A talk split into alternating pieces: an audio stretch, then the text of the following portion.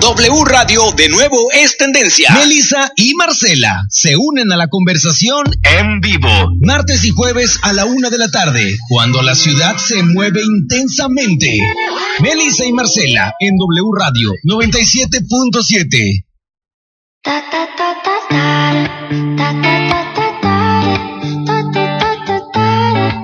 Jason those on your body. Hola, ¿qué tal? Buenas tardes. Uy, ya, listo. Hola, ¿qué tal? ¿Cómo están? Muy buenas tardes. Otro día más aquí en el tercer ya eh, capítulo, programa, episodio, como quieran llamarlo, de Melissa y Marcela en W Radio. Y súper contentos. Una disculpa porque pues ando un poquito ronca a ratos. Pero pues ustedes comprenderán que alguien que se que está hablando todo el santo día pues no puede descansar mucho la voz. Pero bueno. Marcela, ¿cómo estás? Muy, muy contenta, gracias a Dios, aquí en el tercer episodio y con un super invitado de lujo nuevamente.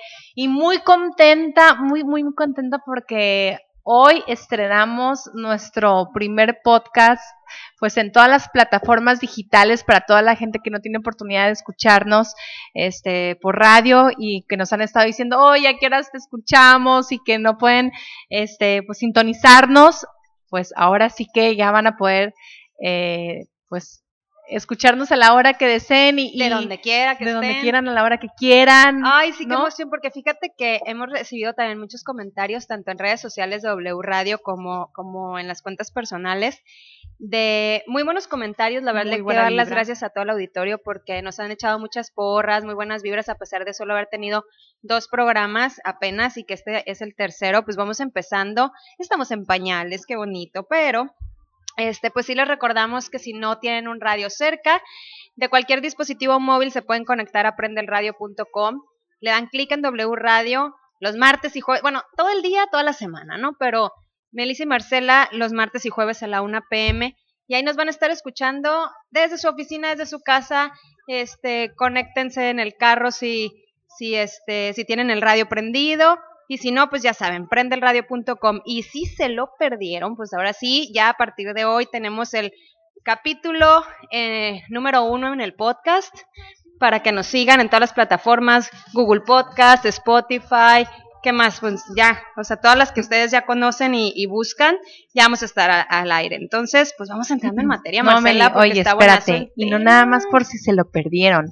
Por si no entendieron el tema, como el día de hoy. Vuelvan a escuchar para que se les grabe, porque para que se les grabe y lo vuelvan a escuchar y escuchar y escuchar, porque de verdad el tema del día de hoy está es súper, o sea, está buenísimo y el invitado de hoy tengo que primero, antes que nada, agradecerle porque me ha ayudado en muchas etapas, este, que pues me ha ayudado a, a estar conmigo y que es muy importante que acudan con personas profesionales como él, porque uno no puede sola. Uno realmente se los he venido compartiendo que pues primero tiene que tienes que ponerlo en manos de pues eh, en mi caso de Dios, sí, si creen en un ser superior, como yo lo pongo en manos de Dios, y después en gente profesional. O sea, hay que eh, pues soltarnos, soltarnos y decir yo sola no puedo. Y pues vamos dando la bienvenida. Sí, nuestro- por favor, haznos los honores, Marcela, preséntalo, porque tú lo recomendaste mucho y de verdad, este, un profesional conocido, respetado, que nos han echado muchas porras cuando supieron que venían, pero pues a ver, preséntalo. Oscar Alberto Legaria, él es, no es psicólogo, me jaló las orejas cuando le digo, es que yo voy con mi psicólogo. No, no, Marcela, no soy psicólogo. Él es médico homeópata con herra- herramientas de logoterapia, coaching y neurociencias. Y él es como da la terapia. Oscar Alberto Legaria, bienvenido a nuestro, primer- a nuestro programa. Muchas gracias. Muchas, muchas gracias por estar aquí. La verdad que te agradezco mucho y pues qué mejor que tú nos hables de este tema que pues yo te dije, a ver, ¿qué, ¿de qué hablamos? Y, y la verdad que hay muchos temas de cuáles hablar, pero ahorita seleccionamos el tema del duelo porque estamos todavía en una etapa tan difícil eh, que, vaya, el duelo lo vives de muchas formas, pero ahorita en la etapa que estamos viviendo de la pandemia, pues hay muchas pérdidas, sí, de seres humanos y no nada más de seres humanos, sino de seres queridos, sino de trabajo, eh, de bienes materiales, porque estás perdiendo el trabajo, a lo mejor tuviste que abandonar la casa que tenías, la tuviste que vender, tuviste que dejar de rentarla, tuviste que abandonar el trabajo, muchas, muchas cosas, ¿no? Es, es, es soltar esos, ¿cómo le podemos llamar? Apegos, ¿no? Entonces, el tema de hoy, chicos, es el duelo. Y qué mejor, al, a ver, este, Oscar, yo hablo muchísimo, entonces hoy, hoy no voy a estar en mi terapia. Háblanos sobre el duelo. Yo creo que el duelo es el proceso psicológico que se produce tras una pérdida y el experto es Oscar. Muchísimas gracias por la invitación, estoy muy contento de estar con ustedes. Es eh, muy interesante el tema que estamos hablando y muy ad hoc a lo que estamos viviendo ahorita por la situación de la pandemia. Como lo mencionaste bien, sí, es la situación del sufrimiento psicológico del ser humano que va a vivir uno cuando pierde algo o alguien o alguna, algún estado previo. Es muy importante entender esta parte y vamos a platicar de dónde viene. Ah, vamos a mencionar a la doctora eh, Elizabeth Kubler-Ross, que es la que se dedica a desarrollar estas cinco etapas del duelo. Les vamos a recomendar libros también de ella para que puedan tener más herramientas en casa y vamos a abarcar eh, también los duelos que son patológicos, duelos estancados, etcétera, para poder entender a todas las personas que nos están acompañando que se ubiquen en qué momento de su vida se encuentran y si están viviendo algún tipo de duelo. Si esta es la situación, que sepan a partir de dónde pueden ir moviéndose los tiempos en los que es normal el duelo y los tiempos en los que ya se considera un duelo patológico, ¿no? Eso es lo que vamos a dar ahorita como introducción y vamos a ir pudiendo abarcar más cosas. Ahorita eh, que dices, yo digo, el, el duelo es el proceso psicológico, pero ya patológico me suena así como a locura, ¿no? O sea, ¿no? Es que yo creo, perdón, este, yo creo que que alguien que no puede procesar el duelo, porque el duelo, como bien mencionabas, Marcela, se vive de muchísimas maneras, ¿no? O sea, no nada más es o sea, es la pérdida en general, porque muchas veces solamente piensan en ir al tanatólogo, al psicólogo, a un, a un doctor este, de neurociencias, como en el caso del doctor Legaria, que, que, que conoce el proceso del, del cerebro, de cómo procesa cualquier tipo de emoción. Este, el duelo no solo es asociado a una pérdida de un ser querido, sino que algo material que dijeras tú, ay, es que qué, qué, qué material, bueno, ahora sí, ¿no? Que valga la redundancia, qué materialista o qué superficial, pero no, o sea, hay apegos que, oye, si tienes 20 años pagando tu casa y de repente dices, la tengo que vender o la tengo que hipotecar porque traigo un gasto, porque no sé qué, y la perdiste, o sea, imagínate el nivel de depresión que puedes entrar por la pérdida de algo material también, o simplemente, no sé, tuviste que empeñar el reloj de la, de, la familia, de, tu abuela, o del anillo, de la reliquia familiar, que no sé qué. O sea, todos esos, esos procesos, o sea, son apegos muy fuertes. Y yo, y yo estoy segura, y el, y el doctor no me dejará mentir, que yo creo que el dolor no se evita. No. Se adita en el cuerpo. Entonces hay que procesarlo, hay que eh, atravesar sobre cualquier tipo de, de, las emociones que te provoca el, el, sentimiento de, de, estar perdiendo algo, aceptarlo para ya salir adelante, ¿no? Entonces, doctor, pues... Sí. Explícanos. Pues, que alguien nos explique. Ayuda. Oye, fíjate. Voy a retomar lo que decía Marcela. Okay. Sobre el hecho de que es un proceso psicológico. ¿Qué quiere decir esto? El duelo es un proceso natural. ¿Sí? La doctora Elizabeth Kubler-Ross lo abarca muy bien en su libro el, sobre el duelo y el dolor, que es un librazazo, que nos va a llevar de la mano a ir entendiendo este proceso. Es natural. Todo lo que estamos mencionando, cuando perdemos algo a lo que estamos apegados o que queremos, vamos a sentir el dolor. Y a una, una situación importante, hay dolor físico y dolor emocional. El duelo esencialmente es emocional.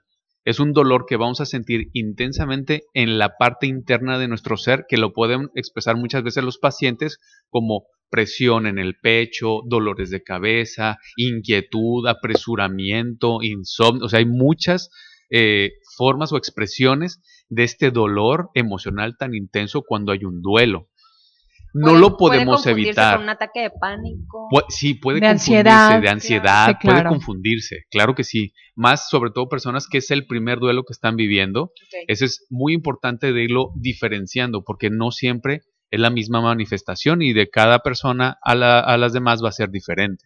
Entonces, el dolor no lo podemos evitar, el sufrimiento sí. Ah, okay. Y eso es algo bien importante, porque si yo perdí la casa y estoy pensando, piense y piense en mi casa y mi casa, eso me va a martirizar y me va a crear más sufrimiento. Esa parte es importante reflexionarla. Porque te atoras ahí Te- en el... exacto. ¿no? Cuando son los duelos patológicos que decían, Sí, como sí. para patología ya quiere decir algo negativo, como lo, o sea, ya, ya caíste en la- ya caíste en la locura. Les, cuando estaba Gaby, les, les comenté, este, Gaby Cortés, que les dije, eh, les compartí algo, que les decía, nos hacemos más daño a nosotros del que nos hicieron. El que nosotros este, caigamos en estarnos martirizando con ese tipo de, de daño, el estar piense y piense, ok, perdimos a la pareja, perdimos la casa, ok, estamos eh, martirizándonos, ok, ya la perdimos hace, no sé, cinco años, segui- seguimos sufriendo, elegimos seguir sufriendo por esa pérdida y no eh, tomamos el, la, no sé, la iniciativa de ir con un terapeuta, con un psicólogo, con un médico de la salud mental y, y seguimos, no sé, llegamos a nuestra casa y le seguimos dándole y dándole con ese, con ese, con esa Claro, te quedas ahí, no vas a atravesarlo anclado, nunca. ajá, yo creo que nos estamos haciendo todavía más daño del que nosotros, del que nos hizo esa situación, ¿no? Y, y ahí es donde pues nos podemos quedar totalmente anclado y digo, Sí. Dios, Dios mío, que Oye, ¿cuánta gente no está de que el clásico ejemplo de, no sé, una familia y este y se separa la pareja y ya el- con hijos chiquitos y ya los hijos ya están casi abueleando y la señora sigue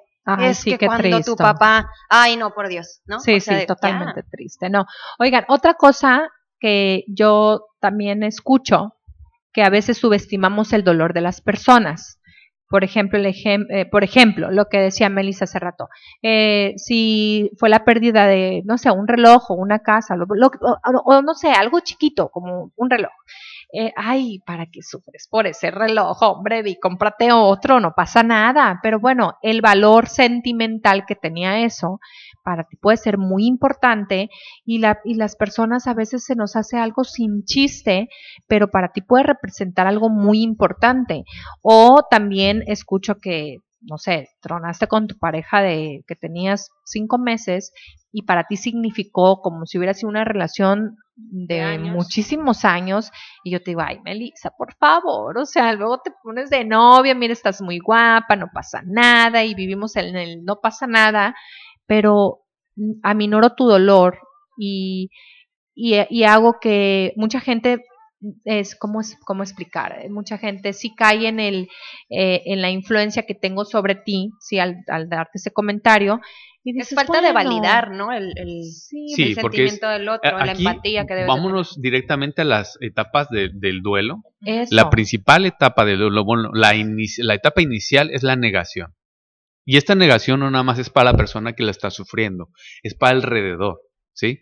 Y esto que estamos diciendo ahí es que estamos negando también la sensación. Pero como hay personas que influyen en tu vida cuando hacen ese tipo de comentarios y lo Claro. importante es no hacerlos, porque hay muchas personas tan débiles que dicen, bueno, sí, tienes razón, es un simple reloj o fue una relación de tres meses, no pasa nada, o sea, no- y, y escondes el dolor y el... Exactamente, se esconde el dolor, pero no, el- el- el- la tristeza, ahí vamos a ir viendo, porque de la mano de, de este proceso natural viene primero, voy a negar que, que- que no, no estoy preparado para perder esa persona o esa situación o ese objeto.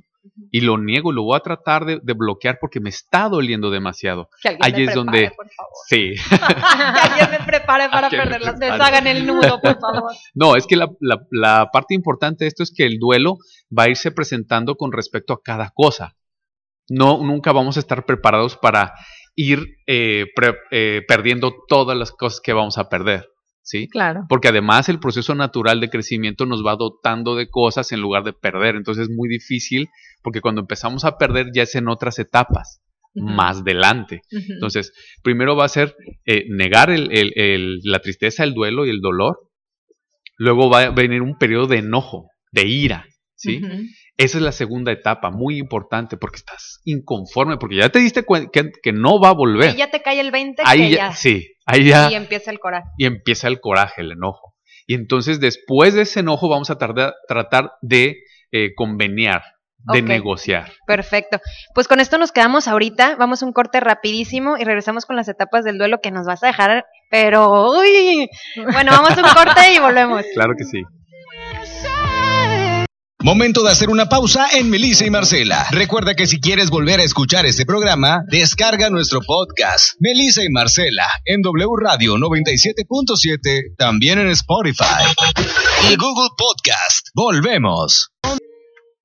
Pues ya regresamos y nos, nos quedamos aquí en ascuas con el tema. Este, doctor, nos estabas, nos estabas comentando del duelo, los pasos del duelo y nos quedamos en la ira. Ya pasamos por la negación Sí, y la, y la segunda etapa es el enojo, ¿verdad? Me, me comentabas. sí. Entonces ahí nos quedamos. enojo. Entonces entra, entra un enojo porque ya te cayó el 20 ahora sí, de, de que tuviste tu pérdida, cortaste, te corrieron, de, no sé, lo que sea, y este, que, esté, que estés atravesando y vamos en, en que te entre el coraje por la situación. Sí, claro, ahí es cuando ya nos damos cuenta de lo que perdimos y estamos muy molestos porque ya no va a haber vuelta atrás para recuperar eso que perdimos. Ya que estamos en esa situación, podemos tener lo que decía ahí Marcela, ahí, ahí se detiene a veces el, el duelo o el- inclusive la negación y se convierte en duelos patológicos.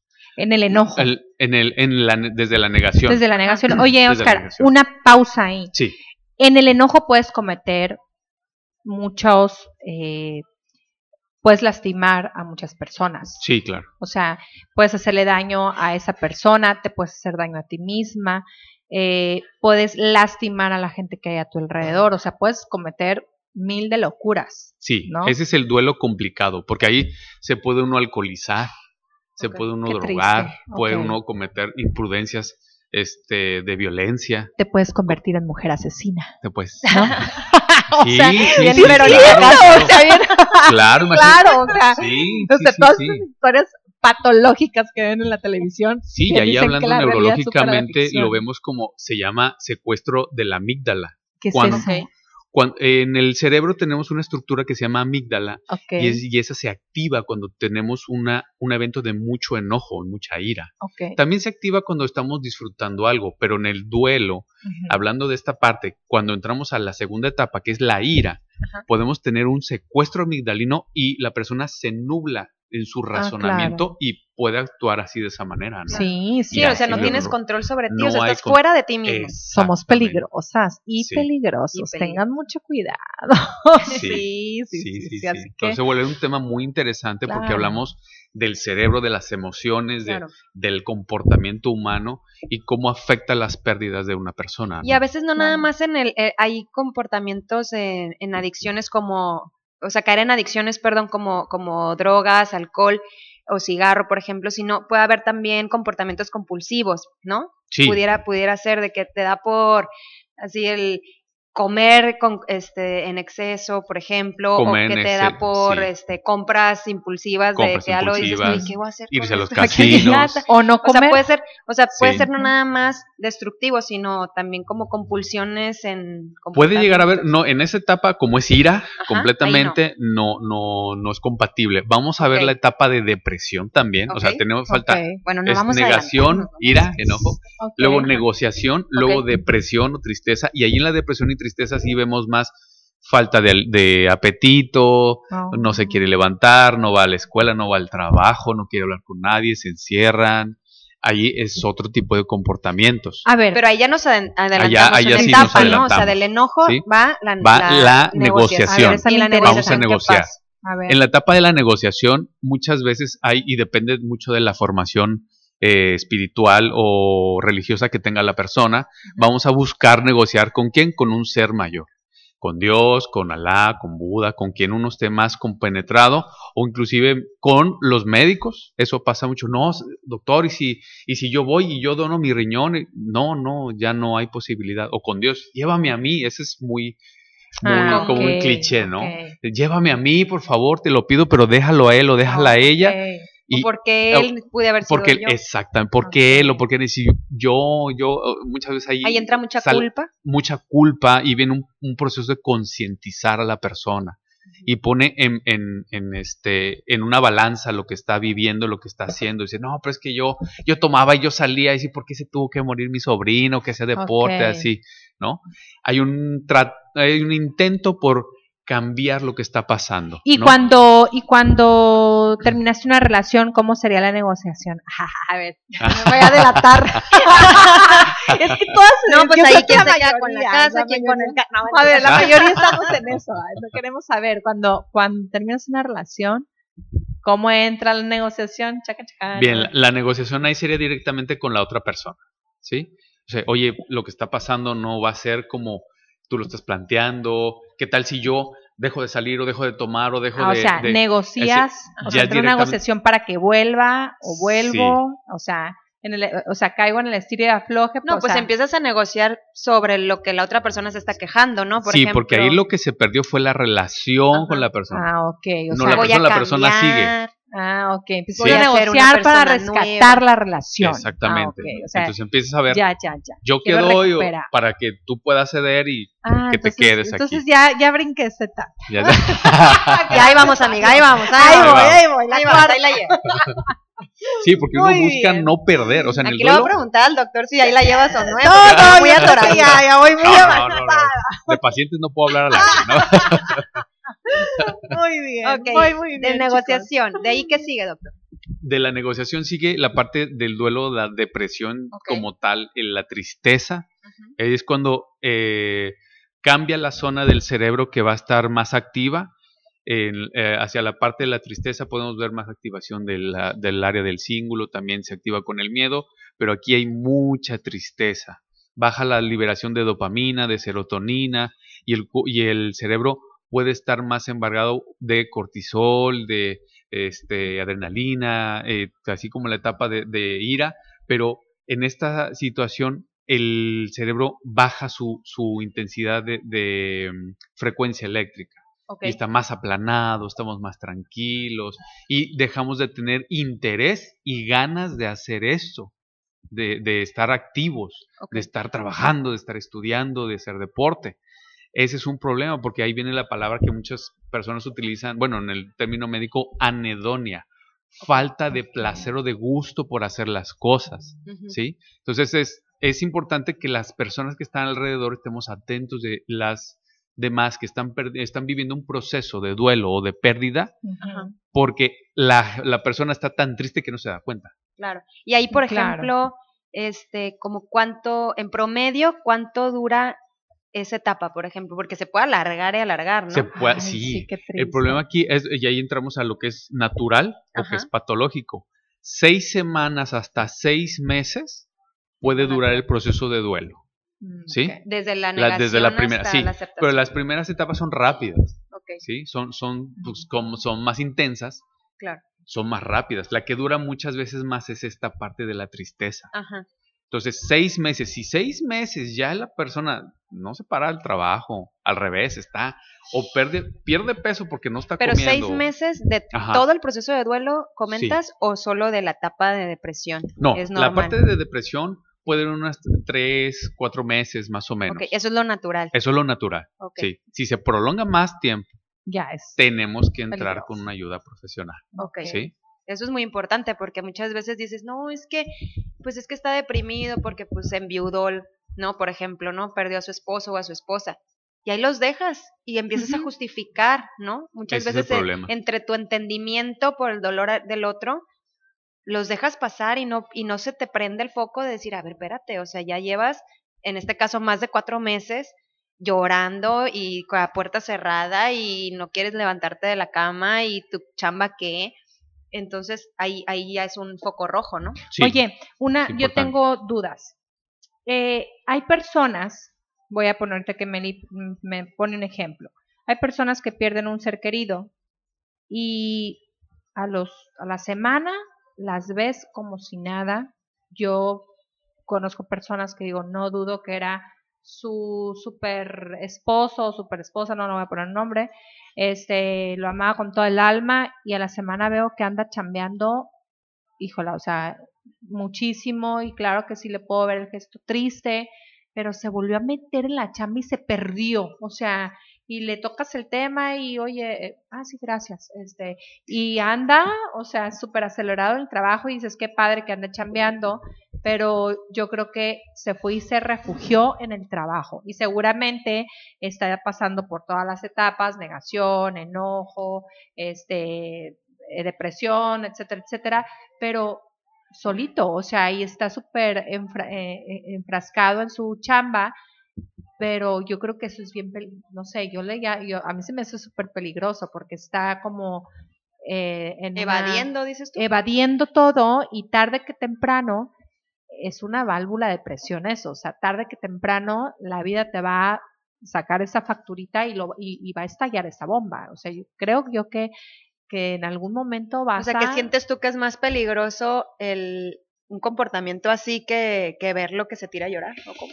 Pues mm, ¿O, o qué dice acá el experto? Eh, Yo creo que, digo, dice no, a lo mejor no, no precisamente tienes que encerrarte a llorar y todo, pero yo creo que sí hay personas que se refugian mucho en el trabajo o en la vida, o sea, en la- no sé, en tu vida, como que quieres eh, retomar tu vida normal y evades todo ese este tipo de, de duelos, como que no te das el espacio que deberías de tener para lo que te está sucediendo, no Para ir sé, procesándolo, para ir procesándolo, ajá, y evades, evades, hay personas que sí evaden ese dolor y quieren llevar como que la vida normal, ¿no? Y se me Sí. hace muy peligroso. Lo natural es el dolor, lo natural es llorar, lo natural es vivir Claro. la pérdida. Cuando una persona que tiene una pérdida importante de un ser querido importante y que se evade hacia la parte de estar súper saturado, ujú. se está quedando atorado en la negación. ¿Por qué? Porque está siguiendo su vida como si no hubiera pasado nada. Ah, exacto, Eso no negación. está Ah, correcto, ¿sí? Se queda anclado en la primera etapa. Exactamente. Entonces, tiene que vivir esa, esa situación. En algún momento va a haber situaciones en su vida que le recuerden y lo van a llevar a que truene el caparazón y va a empezar su proceso de duelo. ¿Sí? Claro, hay casos así que, por ejemplo, hace un año tuvo X situación, Sí. no procesó el duelo, se quedó en la negación total y algo lo detona y de repente dices, oye, hasta ahorita y ya Sí. pasó un año, hay Sí. casos así, ¿no? Ese es un duelo patológico, empieza- sí. Ese es el patológico. Ese es el Ay, duelo qué bueno porque patológico. te interrumpimos. Oye, estabas ok, tri- bueno, sí, sí, sí. No, está bien, lo acomodamos para que vaya siendo más claro con los ejemplos. Siempre es más claro con, con una ejemplificación, le queda más, más práctico. ¿no? Entonces, eh, de cuando venimos esos duelos patológicos, vamos de- estábamos en la etapa de la negociación, Ajá. Y después de la negociación viene la depresión, la tristeza. Ah, sí. ¿sí?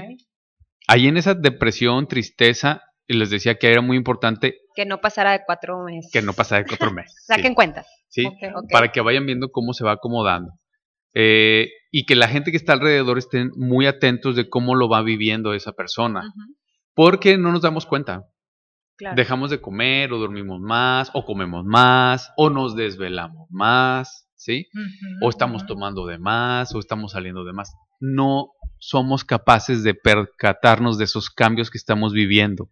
Entonces, el, todo el cerco que está alrededor de la persona tiene que estar atento y decirle una herramienta bien importante. Porque muchas veces, si, ah, es que estás mal, olviden hacer eso. Prohibido decirle, es que estás adelgazando mucho, es que deberías de ir. No. La mejor forma es, ¿sabes qué? Eh, te extraño tanto como cuando íbamos a cenar y que salíamos juntos, extraño a esa persona con la que me divertía, salía, disfrutábamos. Eso ayuda más a eh, es- despabilar a la otra persona. Ujú. Decir, hey, es cierto. Invitar, oye, ¿cuándo vamos a volver a salir tú y yo? ¿Cuándo vamos a volver a, a hacer otro negocio? ¿Cuándo vamos a volver a ir a divertirnos al cine o, o a caminar o a jugar o lo que sea? Eso hace que la persona despierte y se recuerde quién era él, él o ella. Es de la otra manera es como sentir, se la siente atacado, ¿no? De la otra manera es crítica, es reclamo, es, es algo que lo va a alejar o la va a alejar. Claro, y es lo, es lo que menos quieres escuchar en ese momento. Exactamente, como cuando en la etapa de ira le dices, no, pero cálmate, no, Claro. sácalo, eh, ¿qué te hace enojar? ¿Qué estás mal? O sea, en ese momento el ser humano ocupa ser escuchado, claro. ¿sí? Eso es lo más importante. Y cómo se dicen tonterías, la verdad, doctor. Por ejemplo, Claro. ahí sí también échanos una manita porque no sabemos a veces qué decir. O sea, llegas, no sé, a una funeraria y pues dices, lo siento mucho y eh, pues mejor no sé, o sea, acompaña en silencio o algo porque hay veces que es que no te hubiera- no no te pongas triste. No. Es que no te hubiera no a tu esposo no te no le hubiera gustado verte triste. No, o sea, no, ¿cómo no, dices no. eso? La gente no sabe qué decir. No, sé- no, Mejor, por- mejor da un abrazo. Sí. Quédate callada la boca. Claro. exacto, es, es más Sí, claro. significativo el contacto, el abrazo, Sí, claro, la co- es que es una La contención. contención. claro. porque te está abrazando, te está dando un espacio especial, cercano y seguro, donde te permite que liberes esa emoción. ¿Qué necesitamos? Es, siento tu dolor, esa de lo siento mucho es muy válido, y es también, ¿qué necesitas? Claro. ¿Qué más te puedo ayudar? ¿Y qué ocupas decir? Aquí estoy, te escucho, te acompaño, sé que te está doliendo mucho y lo que necesites, aquí estoy. Eso es lo que la persona realmente ocupa y le es valioso en el momento de cualquier pérdida. Oye, ¿No? doctor, y otra y otra pregunta, en el caso de los niños. ¿Cómo acompañas el duelo de un niño? Porque, por ejemplo, eh, no quisiera saber ahorita a alguien que esté pasando por, no sé, en el caso de que una señora enviude y que tenga hijos chiquitos, pues ella está viviendo su duelo y está enfrascada en su dolor Sí, y muchas veces es, este, ay, el niño no se da cuenta. no, O se dan sácalo cuenta. de aquí Claro. para que no vea, porque Todo se va ven. a poner peor. O sea, en el caso de los niños, ¿cómo haces esa contención? La contención, si el adulto que Y la, está y a la cargo, noticia, perdón, otra vez. si, es que si el adulto que está a cargo no puede manejarlo, primero vamos con el adulto. O sea, el ejemplo que estamos poniendo es muy claro. Si mamá pierde a su esposo, ella va a estar devastada. Y más si tiene hijos, porque ahora la responsabilidad recae sobre ella. ¿sí? Al, al tener esa pérdida, primero hay que entender a la mamá, para que mamá pueda ir y contener a sus hijos. Y si vemos que mamá no está en condiciones emocionales para poder contener a los hijos, hay que llevarlos a un especialista, a los niños también, para que sea mejor el psicólogo o a veces el psiquiatra el que pueda acompañar este proceso. Otros especialistas también son los tanatólogos, que ellos so- son dedicados especialmente a cómo manejar este duelo. Pero a los niños no podemos darles la noticia de un solo golpe, sino que ellos seguramente, a menos que sea un accidente, Claro. que sea súbito, entonces sí tenemos que explicarles en su, en la medida de lo que ellos pueden entender. Ya la etapa en la que van, no la acuerdo a su etapa en- edad. Exacto, no podemos, y, y- y ayuda, ayuda mucho la parte en la que el niño tenga una formación religiosa o espiritual.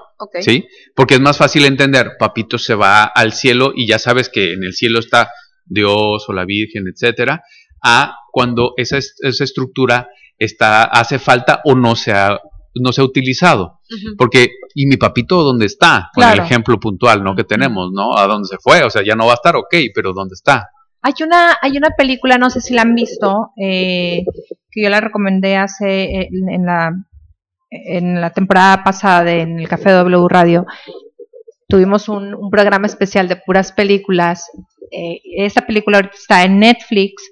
Se llama Manos Milagrosas. No sé si la Oh, han sí. visto. Ah, sí, Es- sí, sí. Está hermosa. Es de, del actor Cuba Goodings. Este, y es la historia verídica de un del un doctor. Ben. Carson. Es una historia real, se las recomiendo Ay, mucho. sí, buenísima Buenísima. película. ¿eh? Y me pongo chinita porque yo admiro la madre de este, este doctor porque ella en algún momento reconoce que necesita ayuda profesional.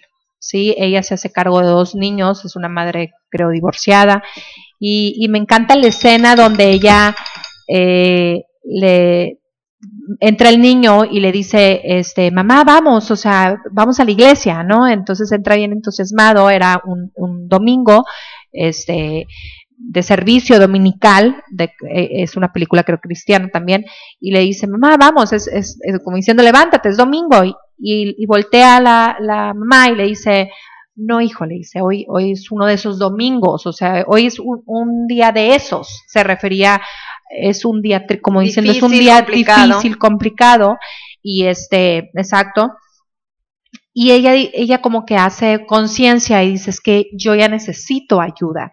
Y va y pide ayuda, se interna en un, en un, este, un hospital psiquiátrico, creo, y me encanta, la verdad me encanta el, el todo el, el, el mensaje de la película, realmente se los recomiendo mucho porque es muy importante, como menciona Meli, o sea, es este, la importancia que a veces nosotros no podemos como padres manejar la, la situación cuando tenemos niños chiquitos en casa.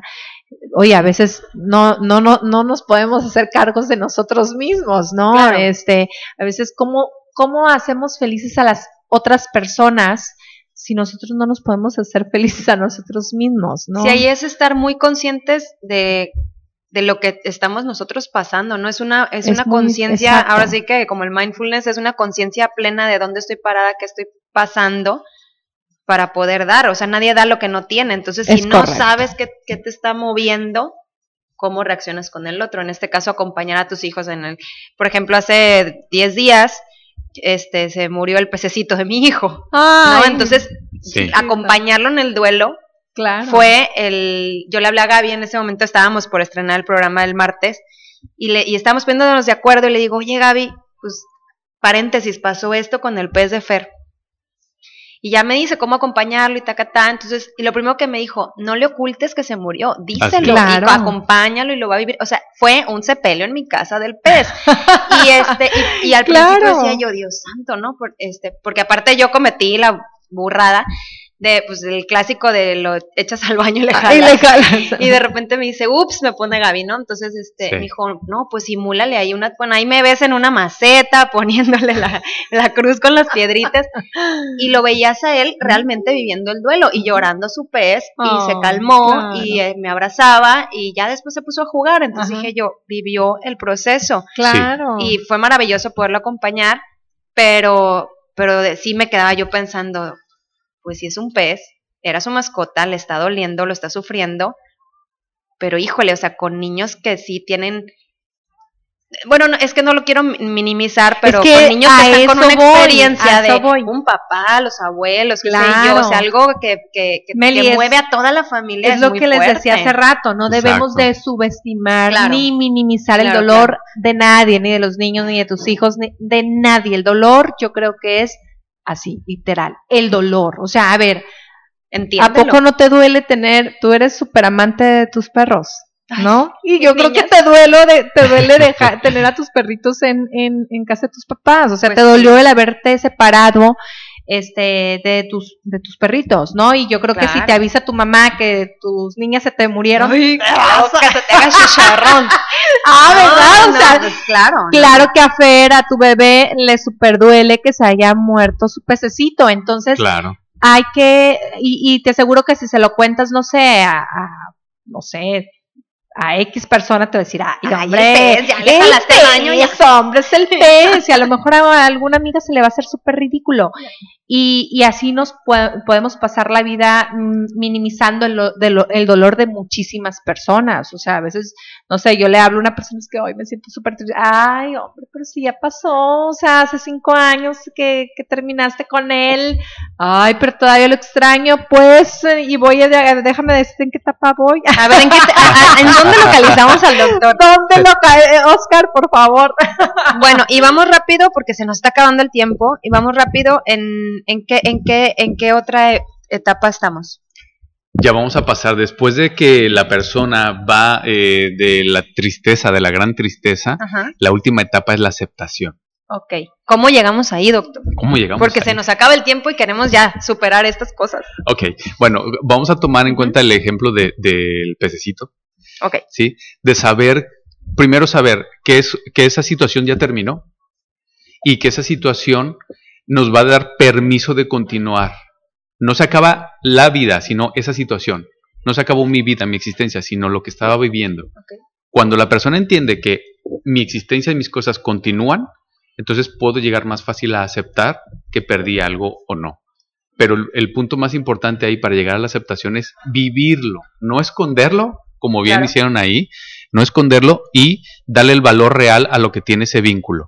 ¿Sí? Y no saltarse ninguna de las otras no, etapas. no, no saltárselas. sino Doctor, ¿en ese orden van las etapas? Sí, en o ese sea, orden. siempre empieza en negación Siempre. y así van. Sí. No hay primero el enojo y luego No, viene la. No, hay gente que dice, ay, ya, ya lo acepté. Ya. Ya No, terminaron estás las negando. etapas. Estás negando todavía. No. Ok. Sí. Doctor, ¿dónde te encontramos? ¿Dónde te puede localizar la gente? Yo les digo, ah, tu, tu teléfono, a este, tu eh, consultorio, redes. Claro que sí. En, en re- las redes sociales, este, gracias a Dios, también eran muy activo con el tema ahí de COVID. Es mi nombre, Oscar Alberto Legaria o DR Legaria. Todas las plataformas. Todas las plataformas, toda, YouTube, este, Instagram, Facebook, todas, ahí estoy. Este, el consultorio está por Residencial Campestre. Eh, les dejo el teléfono, pues si quieren eh, Sí, sí, sí. contactar directamente, 6671, bien fácil, 030609. Pues ahí están los datos del doctor Oscar Alberto Legaria. Híjole, nos quedamos todavía con mucha emoción. Bien picados, este, y bien picados con la con el tema. Esperemos tenerlo de vuelta, doctor. Encantado, La verdad, ustedes ya sabe que el tiempo en radio es corto, pero estamos encantados de, de tenerlo aquí en los micrófonos de W. Algo Igualmente. rapidísimo, importante. Yo soy paciente del doctor Legaria y algo de lo que estoy muy agradecida, como se los dije al principio del programa, y que les súper recomiendo. Él, eh, uno de sus tratamientos, pues es que él es homeópata y yo estoy encantada porque estoy acompañada con tratamiento homeopático. O sea, me da mis terapias y aparte, pues hace mucho que yo dije, yo no quiero nada de diazepam y ese, y ese todo ese tipo de medicamento que la Claro, verdad nada que cree dependencia. Ah, exactamente. Entonces me da mis, mis, este, pues, ¿cómo se le dicen? Chochitos o Sí, mis, globulitos. mis globulitos y, y estoy encantada. Entonces, eh, me han funcionado muchísimo. Estoy muy encantada con mis terapias. Este, ahorita yo, yo me di, este, un espacio, pero regularmente voy constantemente. Mi, yo, mi hija, ahí sí que toda la familia, y estoy muy, muy agradecida, la verdad. Entonces, Ay, pues súper recomendado al doctor Oscar muy Alberto. Otra vez, muchísimas gracias, doctor, por A haber ustedes. venido. Y pues ahora sí, porque ya me están correteando aquí para el corte. Nos vemos el Nos próximo vemos. jueves, Marcela. Melissa, muchas gracias y nos vemos, si Dios quiere, este próximo jueves aquí en Melissa y Marcela. Oscar, muchísimas gracias y escúchenos en Spotify y en todas las plataformas digitales. You might be a problem. Run away, run away, run away, run away. I know that I should. But my heart wanna stay, wanna stay, wanna stay, wanna stay now. You can see it in my eyes that I'm gonna take it down right now if I could. So I hope you know what I mean when I say, Let me take you dancing. Two step to the bedroom. We don't need no dance floor. Let me see your best move. Anything could happen. Ever since I met you, no need to imagine. Baby, all I'm asking is let me take you dancing. Like da da da da da da da da.